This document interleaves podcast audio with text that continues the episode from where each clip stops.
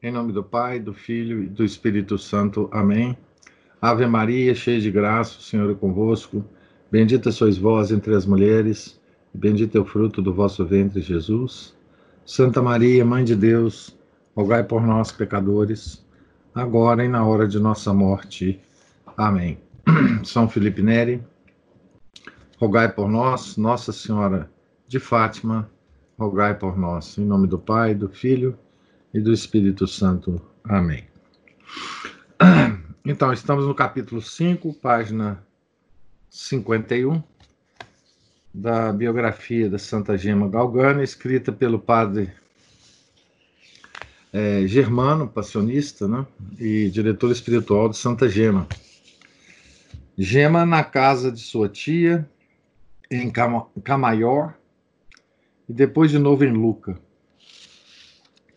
doença mortal e prodigioso restabelecimento. 1897, 1899. Se é grande, se é sempre grande a desgraça que ocasiona a morte de um pai de família, para a casa Galgani, pode-se dizer com razão que foi incalculável. O falecido Henrique deixava sete filhos e duas irmãs, Helena e Elisa. Estando todos os bens sequestrados, não tinham o mínimo recurso para a sua subsistência e não vinham, não viam outra esperança senão na divina providência. Em tão graves circunstâncias, acudiram duas tias que estavam ausentes Gema, a sobrinha predileta, foi para junto de sua tia Carolina Lencioni, em Camaior, que a convidou e, sendo rica, podia tirá-la quase uh, tratá-la quase tão bem como na época de prosperidade da casa paterna. Porém, a piedosa jovem, que nunca se tinha queixado da extrema penura de Luca, também não se alegrava agora com a abundância de Camaior. Camaiore. O seu único prazer, como sempre, era dedicar-se aos trabalhos, orar e viver retirada só com Jesus. A tribulação tinha purificado e retemperado tanto o seu espírito que poderia agora entre as comodidades e gozos terrestres, passaram a vida toda celestial, como se estivesse no mosteiro. Não aconteceu assim. Na casa paterna era-lhe fácil, com a plena liberdade que afinal lhe davam seus parentes. Entregar-se às práticas de piedade, afastando-se de tudo o que pudesse distraí-la. Mas em Camaiore, assim como em São, Janu em São Januário, embora também contasse com a bondade de sua tia, reconhecia a cada dia mais que não lhe era possível ter o mesmo modo de vida. Ao seu delicado coração, desagradava não satisfazer a, satisfazer a todas as conveniências às quais a sua condição a obrigava, e não atendendo a elas, sentia escrúpulo e remorso. Que fazer? O confessor estava longe, em Luca, e ela não lhe podia expor suas dúvidas. Não sabia abrir a sua alma a outro para pedir conselho, pois estava habituada com aquele que conhecia toda a sua vida e o trabalho interior da graça em seu espírito. E quanto, quando mesmo quisesse falar a outro padre, como poderia explicar-se e fazer-se compreender? Sua pena era tanto mais amarga quanto no meio dessa tribulação interior. Achava dificuldade em aproximar-se frequentemente da mesa eucarística único e verdadeiro conforto para sua alma. Em tais angústias, voltava-se para Jesus com amorosas e sentidas vozes. Mas Jesus, para experimentar a virtude de sua serva, aparentava não ouvi-la, deixando-a em profunda aridez. Entretanto, a boa donzela fazia os maiores esforços para se tornar cada vez mais agradável aos seus olhos. A semelhança de Santa Catarina de Sena, formou em seu coração um altar, onde continuamente estava em adoração diante da majestade de Deus e palpitando de amor por ele. E quando lhe era permitido, acompanhada por uma prima, corria à igreja vizinha para fazer uma visita ao seu caríssimo Jesus no Santíssimo Sacramento. Aqui tem uma, uma nota sobre a Santa Catarina de Sena, né? Santa quem Santa Gema foi comparada nesse parágrafo, dizendo o seguinte: Santa Catarina de Sena, que viveu em 1347, de 1347 a 1380, virgem, é, da Ordem Terceira Dominicana, né, doutora da Igreja. Conhecemos amplamente seu grande amor ao Santíssimo Sacramento, especialmente graças à biografia escrita pelo bem-aventurado Raimundo de Capua, religioso dominicano e seu diretor espiritual. Ele conta que ela, por inspiração do Espírito Santo, construiu uma cela secreta, da qual se impôs de jamais sair por coisa alguma do mundo. É, essa biografia de Santa Catarina de Sena é considerada a melhor biografia dela, né, do, do, escrita pelo pelo seu diretor espiritual, né? Como aqui nós estamos lendo também uma biografia escrita pelo diretor espiritual da, de Santa Gema, né? Hoje, aqueles veneráveis cônegos ainda mostram com prazer o lugar em que Gema devotamente costumava rezar. Nos passeios que era obrigado a dar ordinariamente, dirigia-se ao santuário da Badia, onde se venera uma antiga e devotíssima imagem da Santíssima Virgem. Aqui tem uma nota também explicando a respeito do santuário da Badia. Esse nome remete à Abadia de São Pedro, existente em Camaiore desde o século VIII. Nessa, nesta é venerado, desde 1300, um ícone mariano denominado Nossa Senhora da Piedade. Então, essa é a explicação aqui da nota. Indo ali sempre que lhe era permitido, desabafava sua terna devoção para com a sua querida mamãe, como costumava chamá-la, e com lágrimas encomendava-lhe a alma de seu falecido pai. Outro fato veio ainda perturbá-la sobremaneira. Era esta via, essa virgem dotada de rara formosura. Era esta vi, virgem dotada de rara formosura. Tinha um porte nobre, gentil e gracioso, e embora se vestisse de forma muito simples, sem nenhum enfeite, era verdadeiramente encantadora a Santa Gema, né? Seus olhos brilhavam como dois sóis. Quando alguém conseguia vê-los, porque, como dissemos, trazia-os sempre baixos. Sua piedade, recolhimento e modéstia, em vez de diminuir a sua beleza, tornavam-na ainda mais atraente. Ora, aconteceu pela segunda vez que um jovem daquela cidade, filho de pais honestos, vendo-a, agradou-se dela e, sem procurar mais informações, pediu-a em casamento à tia. Que ocasião mais propícia do que esta para recuperar a fortuna depois da desgraça de sua família, irreparável por si mesma. Mas tudo foi em vão. Não só não quis ouvir falar nesse assunto, como, para evitar toda aquela insistência inútil, resolveu afastar-se logo daquele lugar. Porém, como consegui-lo? As razões que apresentou à tia não foram, não eram de importância a serem aceitas.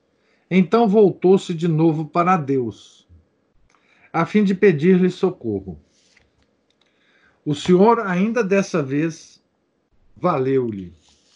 Para tirá-la daquele perigo, permitiu que a piedosa Virgem começasse a sentir-se doente, com fortes dores na espinha e nos rins.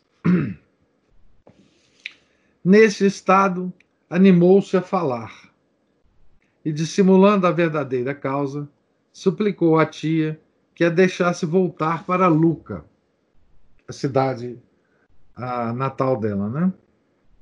Bem sabia que lá iria sofrer até fome, mas dificuldade alguma a deteve. E tanto insistiu com as lágrimas nos olhos que obteve a desejada licença para retornar à casa paterna, achando-a do mesmo modo que a tinha deixado, na maior penúria e desolação. Conta-se que, em vista das raras qualidades que Gema possuía, era tão grande o afeto que todos da casa Lencione lhe consagravam, que, vendo-a partir, sentiam arrancar-lhes o coração. E o próprio tio, Domingos, embora fosse homem de caráter duro e difícil de se comover, ao despedir-se dela, abraçou-a entre lágrimas e saudades. Mal Gema chegou em casa, começou a sentir-se pior às dores da espinha e dos rins, acrescentou-se a curvatura da coluna vertebral. Depois, terríveis perturbações de meningite, completa perda da audição, queda dos cabelos e, afinal, a paralisia. Então, gente pode imaginar o final do século XIX, né?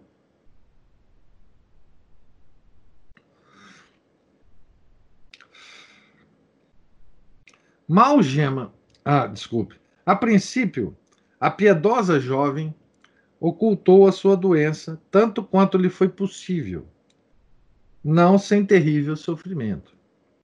Temia, sobretudo, que, manifestando-a, tivesse que se sujeitar ao exame dos médicos pelo sofrimento dos rins, o que lhe seria muito penoso. A gente sabe que ela não deixava ninguém se aproximar dela, né? Tá certo?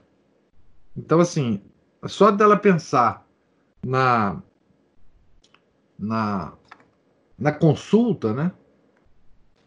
É, ela, ela, ela ficava realmente sem consolo, né?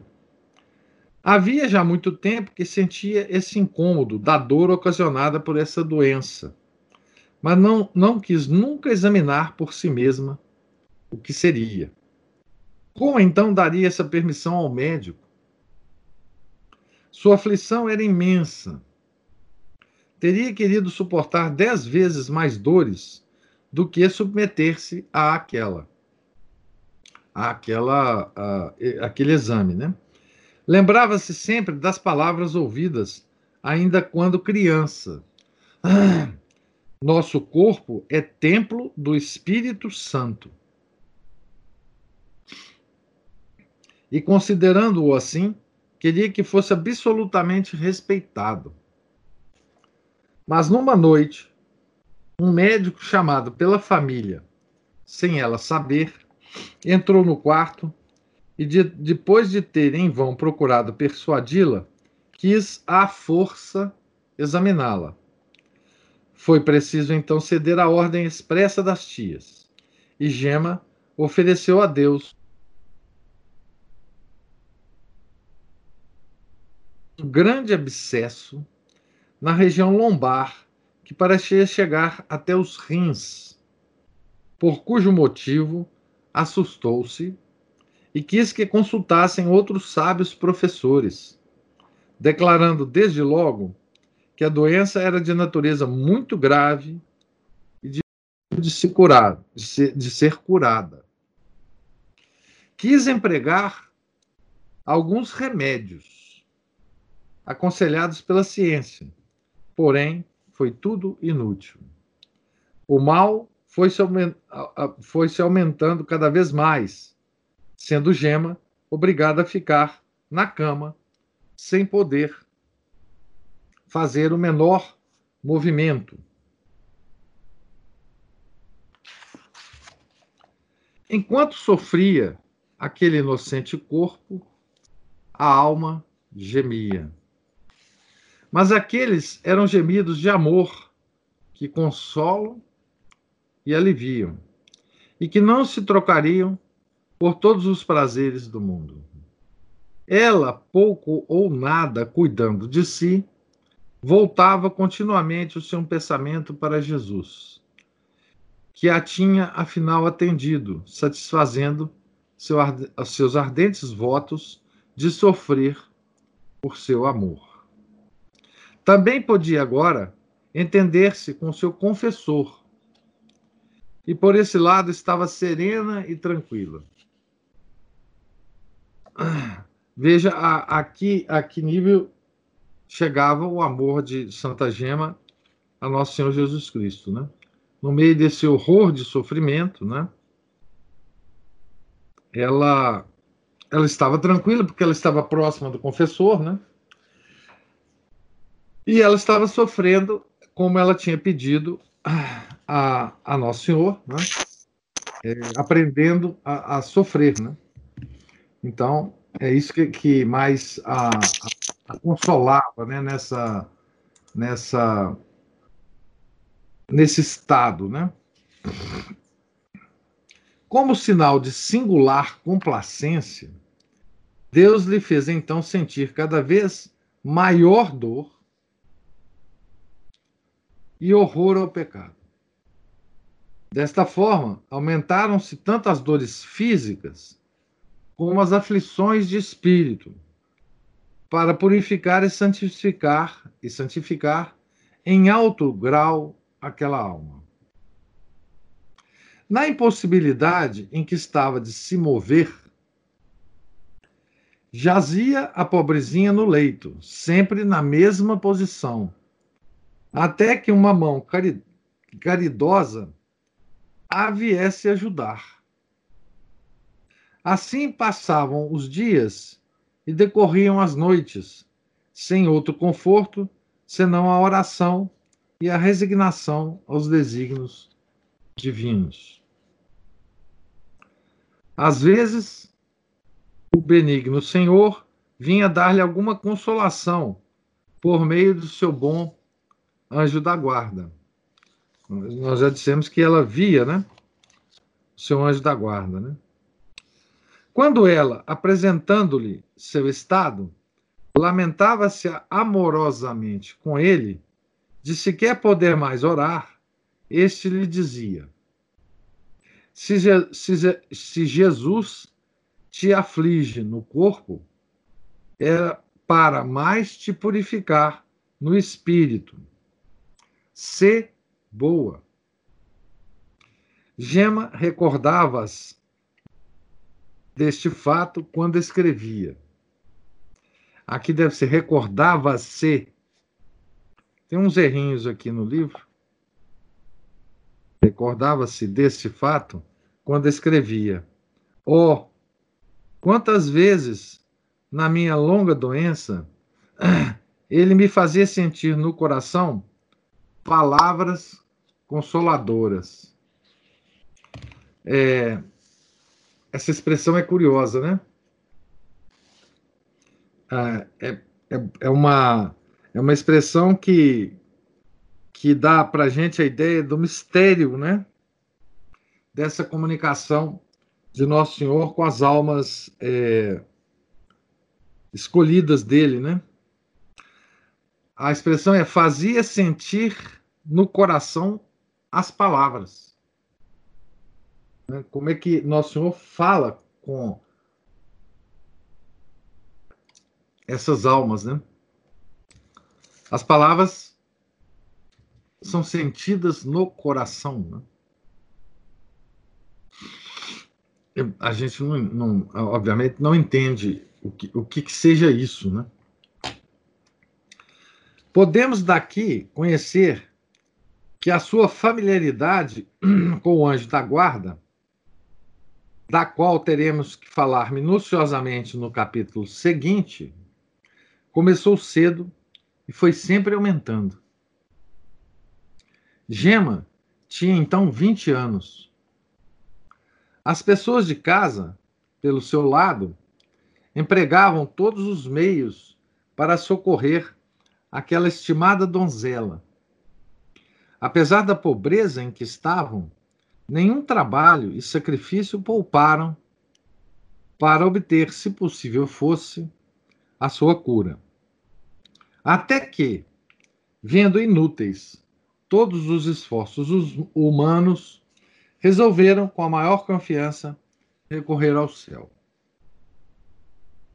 Por essa prova de amor, comovia-se o terno coração de Gema, mas ao mesmo tempo afligia-se pelo incômodo que ele parecia dar a todos, com tão longa enfermidade, não sabendo como lhes corresponder.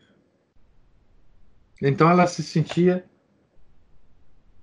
nesse sofrimento todo, né? É, paralisada na cama, com dores intensíssimas, ainda incomodada por dar trabalho, né? Aos, aos parentes, né? Irmãos e tal. Esta pena apoderou-se tanto do seu coração que Nosso Senhor, já para humilhá-la, já para confortá-la, queixou-se uma vez. Então, Nosso Senhor queixou-se. Eis como Gema nos conta. Uma manhã em que me trouxeram a Sagrada Comunhão em casa, Jesus fez-se sentir com mais força e censurou-me, dizendo que eu era uma alma fraca. Disse-me: É o teu defeituoso amor próprio que se ressente por não poderes fazer o mesmo que os outros? Ou é a demasiada confusão que sentes em teres necessidade do socorro alheio? Se, tivesse, se, se estivesse morta a si mesma, não ficarias tão inquieta. Então, essa, essa é a censura, né? E veja também a outra expressão que ela, que ela usa, né? aqui uh, para é, para dizer como que nosso Senhor falou, né? Jesus fez-se sentir com mais força. São todas as expressões que ela usa para essa misteriosa comunicação, né? É, que nosso Senhor usava para com ela, né?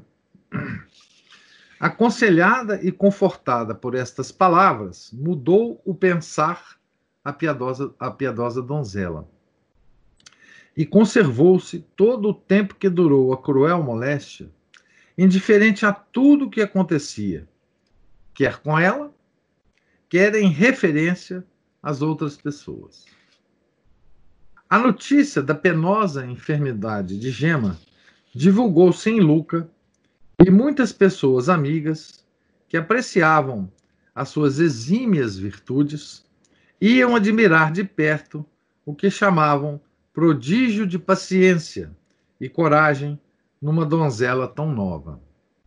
E ela, com seu angélico sorriso, a todas acolhia e agradecia, entretendo-as com palavras de edificação, pois em outros assuntos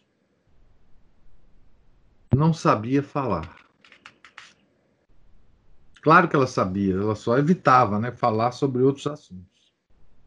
Dizia que se sentia igual, igualmente satisfeita, quer voando logo para o céu, quer ficando nesta miserável terra para sofrer ainda mais, conforme fosse agradável a Deus. Aquelas boas amigas, vendo também como era humanamente impossível a cura de Gema, diziam-lhe muitas vezes que tivesse fé em uma graça singular do céu, por intercessão, ora deste, ora daquele santo, segundo a particular devoção de cada uma, de cada uma das pessoas que lhe falava, né? Entre as visitas mais assíduas, havia uma boa senhora da cidade que, para inspirar-lhe confiança num santo, ou ao menos para procurar fazer-lhe passar melhor aquelas longas horas do dia, levou-lhe. Agora entra na nossa história um personagem muito importante. Né? Levou-lhe a vida do bem-aventurado Gabriel da Virgem das Dores, passionista, na época só venerável. Hoje ele já é santo, né?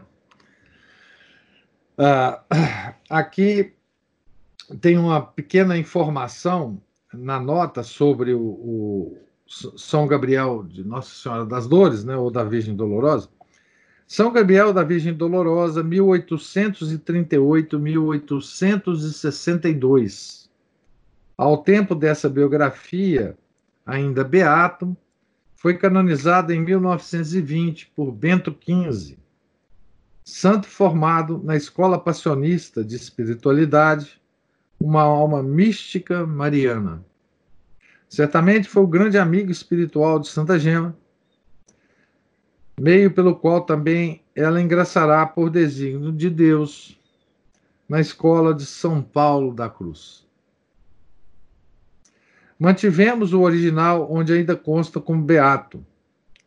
O postulador de sua causa de beatificação, que ocorreu em 31 de maio de 1908, foi exatamente o autor desse livro, né? Venerável Padre Germano, autor desse livro. Que então esse personagem vai vai vai se repetir aqui no livro, né? Gema, que não conhecia ainda nada da vida deste santo, nem de seus milagres, embora desde aquele tempo já fosse muito grande a sua fama em todo o mundo, não se mostrou logo muito sua devota, deixando que sua família começasse a invocá-lo com fé. Eis de que meio nosso Senhor se serviu para acender no coração de sua serva aquela centelha de devoção, confiança e amor a esse bem-aventurado, que em breve torna-se-ia um incêndio. Então, a devoção que Santa Gema tinha ao, ao São Gabriel de Nossa Senhora das Dores era imensa. Né? Eles se comunicavam, né? Frequentemente, ela e ele, né? Permitiu que um dia, enquanto Gema estava só, se sentisse assaltada por pensamentos de profunda melancolia e grande tristeza. Cansada, extenuada, nem podia pensar e opressa de tal aborrecimento e desânimo, tornava-se insuportável a vida. Aliás, era bem natural essa crise numa, doença, numa doente tão grave. Mas nesse caso, havia ali uma tentação, habilmente dirigida pelo astuto inimigo, para insinuar-se devagar naquela alma e perdê-la. Com efeito, depois de o malvado ter empregado todos os meios para a ruína da pobre jovem, levantou a máscara, apresentou-se a ela e lhe disse: O demônio, né? Se me atenderes, tirar-te-ei desse, deste sofrimento, e certamente curar-te-ei, dando-te, com a saúde, tudo o que te agradar. Foi essa a primeira vez que Gema entrou em franca luta com o demônio. Vocês imaginam, né? Ah, nessa situação de fraqueza física, né? De provações é, da alma, ainda em cima disso, né? Uma tentação direta, direta do demônio, né? De, aqui é direta, né? Ela, o demônio falou com ela, né? Aqui tem uma citação é, que eu não vou ler, mas enfim, depois vocês leem aí de, do Papa Paulo VI. Ah, sobre, não sei por que que está aqui, mas enfim, depois vocês leem aí. Não sabemos se essa tentação se deu com a aparição real ou, o que é mais provável, pela palavra da própria serva de Deus, por uma simples sugestão.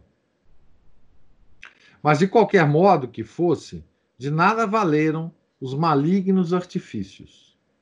Embora ignorante nesta matéria, a piedosa donzela compreendeu logo o engano, sentiu uma forte agitação e abalo interno inteiramente novo, que despertou-lhe a presença do espírito das trevas. Lembrou-se então do bom, do bem-aventurado Gabriel, invocou-o com confiança. E para repelir o inimigo, falou bem alto. Primeiro a alma e depois o corpo. O tentador voltou com um segundo assalto. Gema invocou de novo ao bem-aventurado Gabriel. Armou-se com o sinal da cruz e igualmente o venceu. Recuperou a calma e ficou ainda mais unida com seu Deus, que por aquela fortaleza da alma quis largamente compensá-la. Conhecido assim, quanto seja valiosa a proteção deste bem-aventurado, começou a ter-lhe devoção e o seu primeiro pensamento foi procurar o livro da sua vida, que havia sido deixado sob o travesseiro. Na mesma noite, palavras suas, comecei a ler a vida do irmão Gabriel. Lia muitas vezes, não me fartava mais de relê-la e admirar as suas virtudes e exemplos. Desde aquele dia em que meu novo protetor me salvou a alma, dediquei-lhe muito especial devoção. De noite, não podia conciliar o sono se não tivesse a sua imagem sob a almofada. Comecei então a vê-lo ao meu lado. A dita senhora em breve voltou para retomar o seu livro. Mas quão diverso foi o sentimento da piedosa jovem quando lhe restituiu, do que experimentara quando o recebeu. O coração apertou-se no peito e duas lágrimas deslizaram dos olhos, pelo que aquela senhora, comovida, resolveu deixar-lhe o livro por mais algum tempo. Aquele santo de Deus, depois de me ter, afinal, resignado a esta privação, quis bem depressa recompensar o meu pequeno sacrifício. E na noite seguinte, apareceu-me em sonho, vestido de branco. Eu não, eu não o conheci. Ele, percebendo que eu não sabia quem fosse, abriu o hábito branco e mostrou-se a mim vestido de passionista, pelo que não tardei em reconhecê-lo. Diante dele, conservava-me silenciosa. Perguntou-me por que tinha eu chorado ao privar-me da sua biografia. Não sei o que respondi, mas ele me disse: Sê boa, que tornarei a ver-te. A breve visita do bem-aventurado Gabriel deixou no coração de Gema uma grande calma e doçura, e reacendeu vivamente o antigo desejo do céu, pelo que a ouviam muitas vezes exclamar: Sim, para Jesus, vamos com Jesus, ficar com Jesus. Mas Jesus não queria satisfazê-la por enquanto. E sufocando no peito tão vivo desejo, conservava-se tranquila no seu, no seu leito de dor, esperando, conformada, que só se cumprisse a divina vontade. Além das pessoas da casa, assistiam assistiam-na continuamente as beneméritas irmãs enfermeiras de São Camilo, chamadas barbantinas, impelidas não só pela heróica caridade de que fazem profissão, como pela veneração que sentiam pela que era querida enferma. Aqui tem uma historinha das, das barbantinas, né?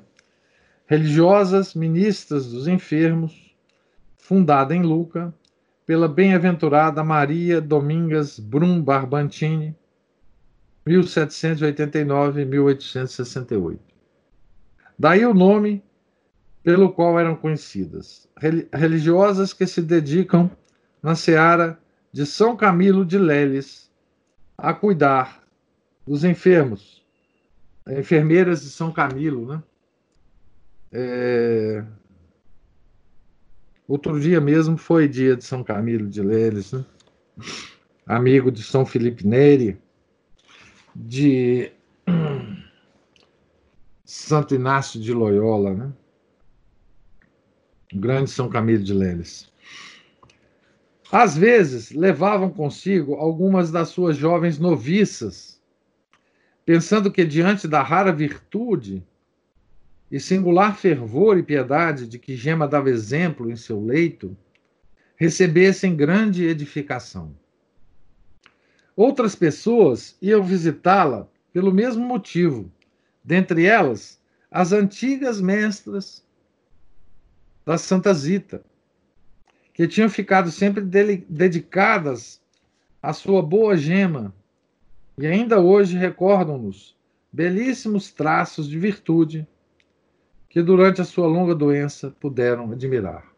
Essas irmãs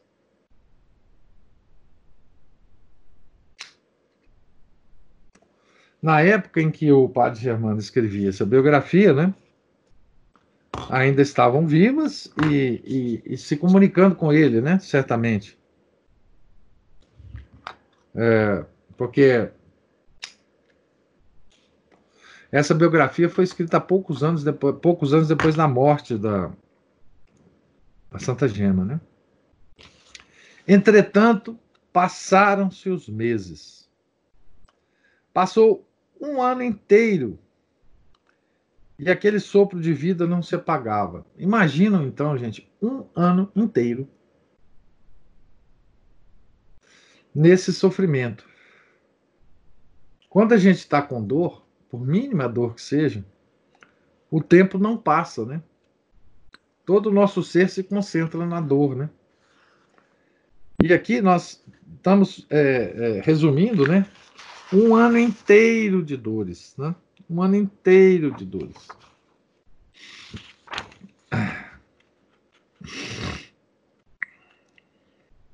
A miséria da família aumentava com as despesas ocasionadas pelos médicos e remédios. E não havia quem quisesse adiantar mais um sol que fosse. É certo que se as caridosas pessoas que iam visitar a nossa gema soubessem das suas grandes necessidades, as teriam remediado de qualquer modo. Porém, eles, coitados, lembrando-se da riqueza dos anos anteriores, evitavam deixar aparecer a sua atual penúria. E assim chegaram a tal ponto que, na maior parte das vezes, não havia nada em casa para preparar o mais simples alimento para a doente.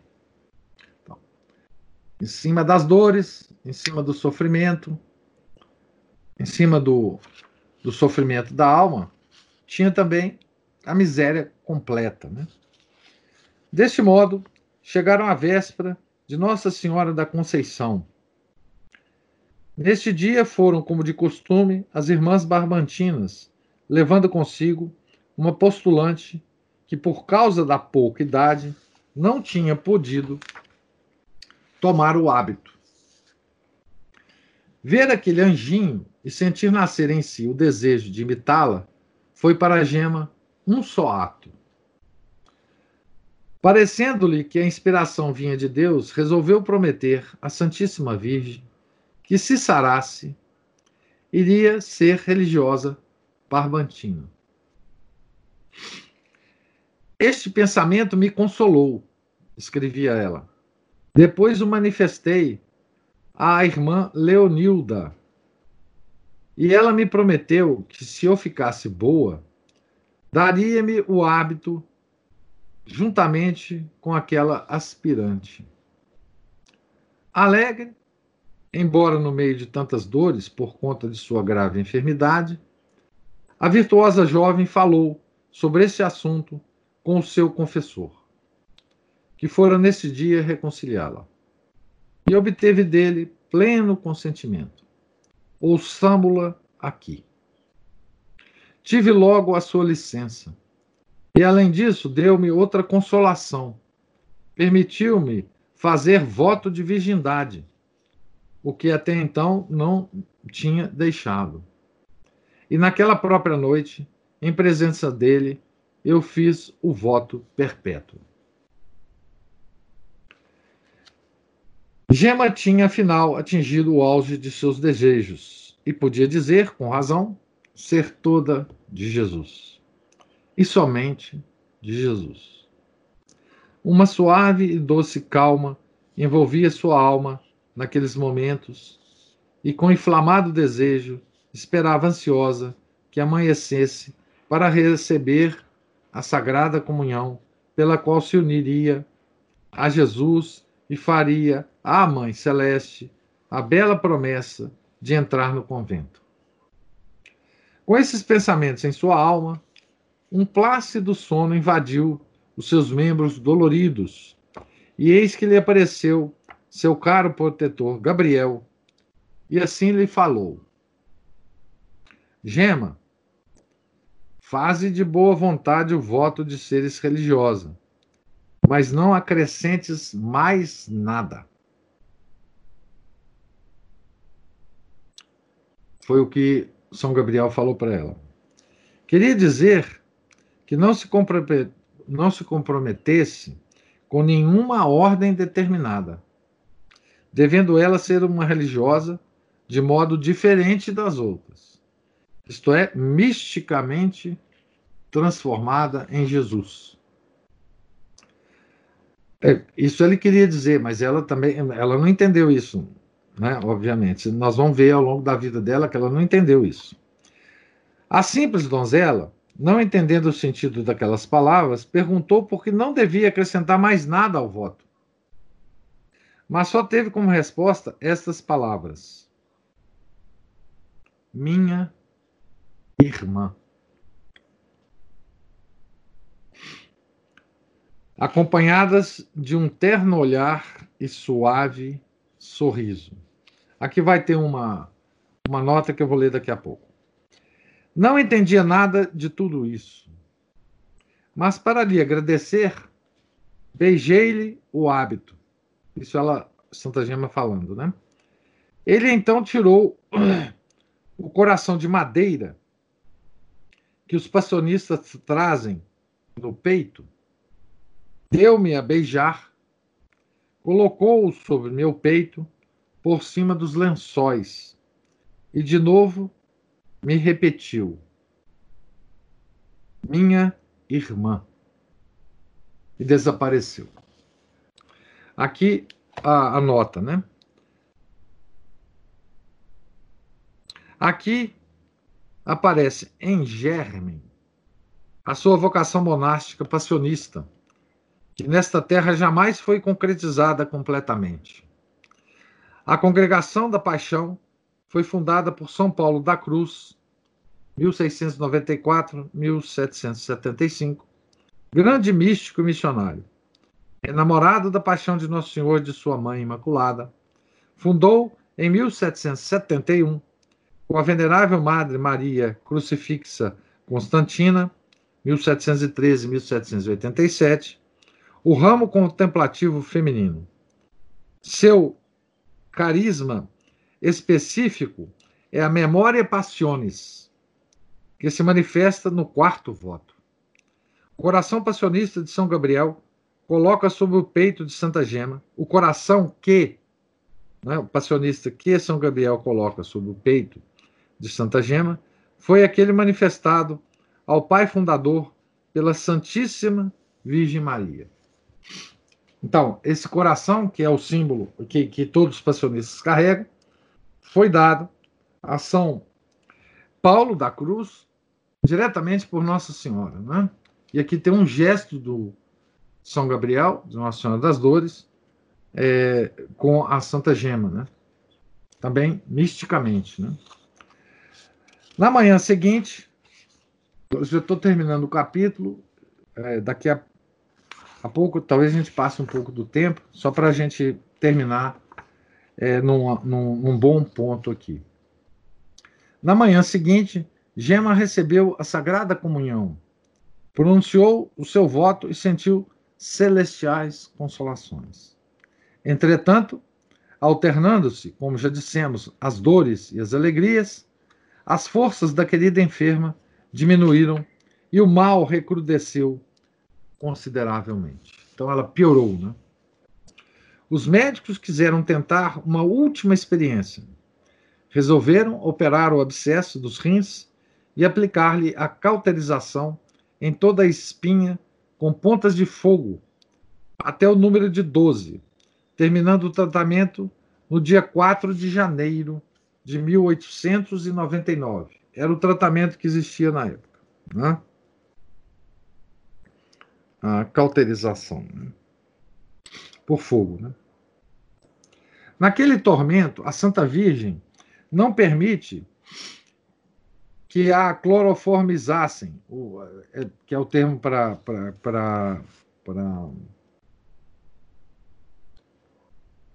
que se usava na época para como é que fala isso? Para. Perdi o nome aqui. Anestesia. Anestesiar. É anestesiar, exatamente. Importando-lhe, como sempre, mais a guarda do seu pudor do que qualquer lenitivo à dor violenta. A guarda do pudor, né? Mas foi tudo inútil. O mal progredia sempre. No dia 20 do mesmo mês, aos sobreditos tumores, acrescentou-se outro na cabeça, que ocasionava ásperas dores à pobre enferma. O médico foi chamado às pressas.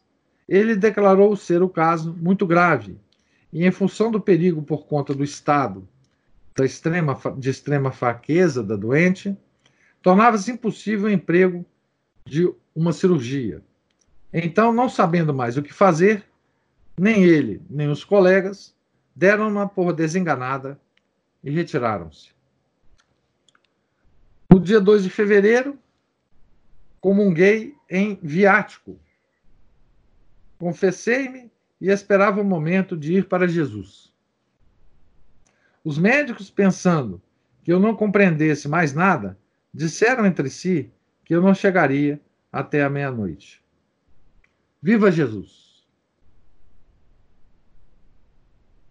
Longe de apresentar melhoras, o mal fazia o seu curso, consumindo lentamente aquele organismo já meio desfeito, até que chegasse o tempo de ser premiada tão grande paciência. Gema não devia morrer ainda, porque o Senhor queria glorificar-se nela com a abundância dos seus mais extraordinários dons, antes de, aí sim, levá-la para o céu.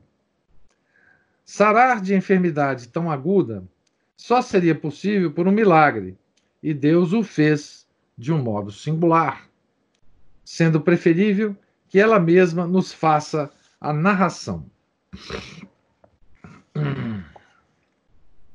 Na família, faziam novenas e tríduos para a minha cura. Só eu estava indiferente, sentindo-me confortada pelas belas palavras que tinha ouvido dos lábios de Jesus. Nessa ocasião, veio me ver pela última vez uma das minhas mestras de Santa Zita, para dizer-me adeus até o céu. Tão mal eu estava. Pediu-me, entretanto, que eu mesma fizesse uma novena à beata Margarida Maria Alacoque. Ela, ela, é, ela era ainda beata né, naquele tempo. Dizendo-me que, que ela, sem dúvida, faria-me a graça ou de sarar perfeitamente, ou de ir logo para o céu. Aqui a gente. É... Bem, aqui tem uma pequena descrição da Santa Margarida, mas nós lemos a biografia dela, não precisamos dessa descrição. Né? E aqui a gente vê. É... Talvez, se eu me lembro, é a única, a única é... ligação direta que se faz na biografia de Santa Gema entre Santa Gema e Santa Margarida Maria Lacoque, né? É, então continua ela aqui. Para contentá-la, comecei a novena. Era o dia 23 de fevereiro. Faltavam poucos momentos para meia-noite. Ouvi o correr das contas de um rosário. Senti alguém colocar a mão sobre minha fronte e uma voz recitar por nove vezes seguidas o Pai Nosso, a ave e glória. Eu, porém, a custo respondia, desfalecida pela doença. Aquela voz me perguntou: Queres sarar? Invoca com fé o Sacratíssimo Coração de Jesus, cada noite, enquanto durar a novena. Eu virei aqui, ao teu lado, e rezaremos juntos era o bem-aventurado Gabriel Passionista. De fato, ele continuou a vir todas as noites e punha, como de costume, a mão sobre minha fronte e rezávamos juntos as orações ao Sagrado Coração de Jesus, fazendo-me acrescentar três glórias em honra à bem-aventurada Margarida. A novena terminava exatamente na primeira sexta-feira de março. Chamei o confessor, confessei-me e de manhã, ajoelhada, recebi na cama a Sagrada Comunhão. Oh, que momentos felizes passei com Jesus. Ele também me repetia: Gema, queres sarar? A comoção foi tão grande que eu não pude responder. Disse só com o coração: Jesus, como vós quiserdes. Pobre Jesus. A graça estava feita. Eu estava curada. Passadas apenas duas horas, facilmente me levantei. As pessoas de, ca de casa choravam de alegria. Eu também estava contente, não por ter adquirido a saúde, mas por Jesus me ter eleito por sua filha. De fato, antes de deixar-me esta manhã, ele, Jesus, né, me tinha dito bem claramente no coração, dito no coração, né? De novo a expressão, né?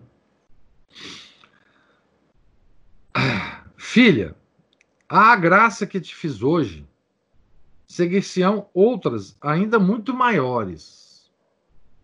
Estarei sempre contigo e, se ver, e servir-te-ei de pai. E tua mãe será aquela indicava-me Nossa Senhora das Dores. Jamais poderá faltar o auxílio paterno a quem se confia as minhas mãos. Isso ainda é Jesus falando para ela. Nada, pois, te faltará, embora eu te venha tirar toda a consolação e apoio na terra. Feliz perda, feliz ganho a continuação dessa história nos fará bem conhecer e verificar esta verdade. Então, está aí a descrição né, de, dessa doença terrível que Santa Gema teve, né, e da sua cura milagrosa, com todos os detalhes, né, que muitas curas milagrosas não têm, mas aqui, como nós temos as descrições de Santa Gema, né, é, com todas as interferências de São Gabriel do Nossa Senhora das Dores, da Santa Margarida Maria Lacoque, enfim, diretamente de Nosso Senhor, né? É, temos bem uma visão de já o grau de santidade que Santa Gema é, tinha atingido e o caminho que a gente pode imaginar, não é? é que vai que ela vai percorrer ainda na vida, né? Então, aqui terminamos o capítulo 5 uh, e estamos a começar o capítulo 6 na página 61, que se Deus quiser nós faremos amanhã. Pergunto se há alguma alguma observação, alguma pergunta é, sobre essa leitura. Bom dia, Salve Maria. Salve Maria. É, pensar como se diz para novena, a gente esperando passar, a ciência, anda assim, assim. É, pois é. É a, e veja, provavelmente para essa doença de Santa Gema, não teria nenhuma ciência que pudesse salvá-la naquela época, né?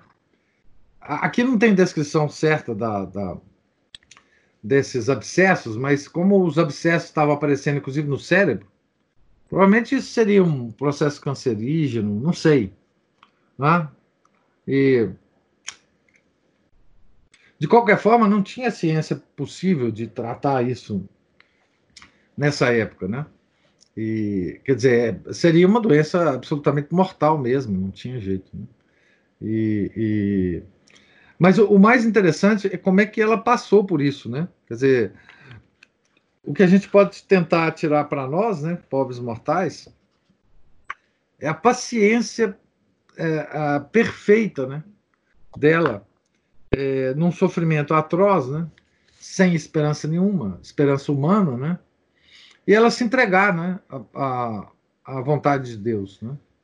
Isso nós podemos aprender em todas as pequenas, é, pequenas contrariedades do dia né, que a gente passa. E, enfim, e é também das grandes dores que a gente passa. É, mas é, é, uma, é uma, uma coisa extraordinária, né? O, inclusive o, o, o modo como ela narra as, os próprios sofrimentos, né? O modo como ela encara as coisas. Parece que não é com ela, né? Parece que ela está consolando uma outra pessoa. É, é realmente uma, uma, uma coisa extraordinária. À medida que a gente vai lendo, a gente vai entendendo. Inclusive, a, é, eu acho que as pérolas maiores que estão nesse livro, é claro que o livro foi extremamente bem escrito pelo padre Germano, é, mas as pérolas mais é, interessantes desse livro são as são as próprias falas das, da, da, da, da,